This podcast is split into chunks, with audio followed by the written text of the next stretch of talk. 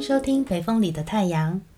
那天你牵手走在路上的是你的老婆吗？来聊聊，问问题还是打招呼？有一天在茶水间听到两位同事在聊天，其中一个问：“那天你牵着手走在路上的是你老婆吗？”听到这个问题，我心里抖了一下。这个问题的水好深啊！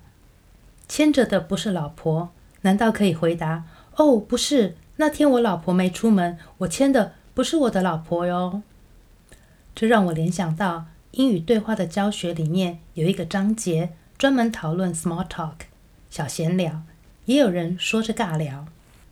How are you？最近好吗？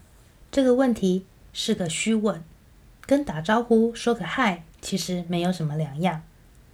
如果老外问了这个问题，对方认认真真的开始告诉你最近他发生了什么事情，过得好不好，那么只会得到一阵的尴尬。人家虽然文字上是问好不好，但是真正要表达的并不是如此。这句话跟中文台语的“呷饱未”吃饱了没，其实有异曲同工之妙。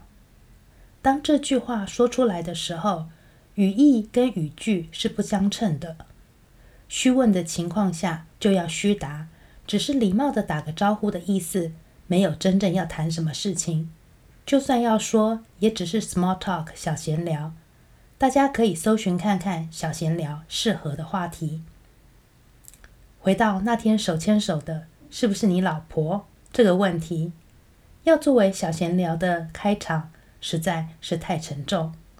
但是我推测当时的情境，大概率只是想要找个话题的虚问，并没有要你真的把祖宗八十八代翻出来问个清楚。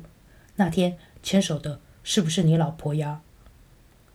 闲聊是有特定性质的，通常会绕着不着边际的安全主题，而不会讨论像是死刑、离婚、政治、宗教这一类的主题。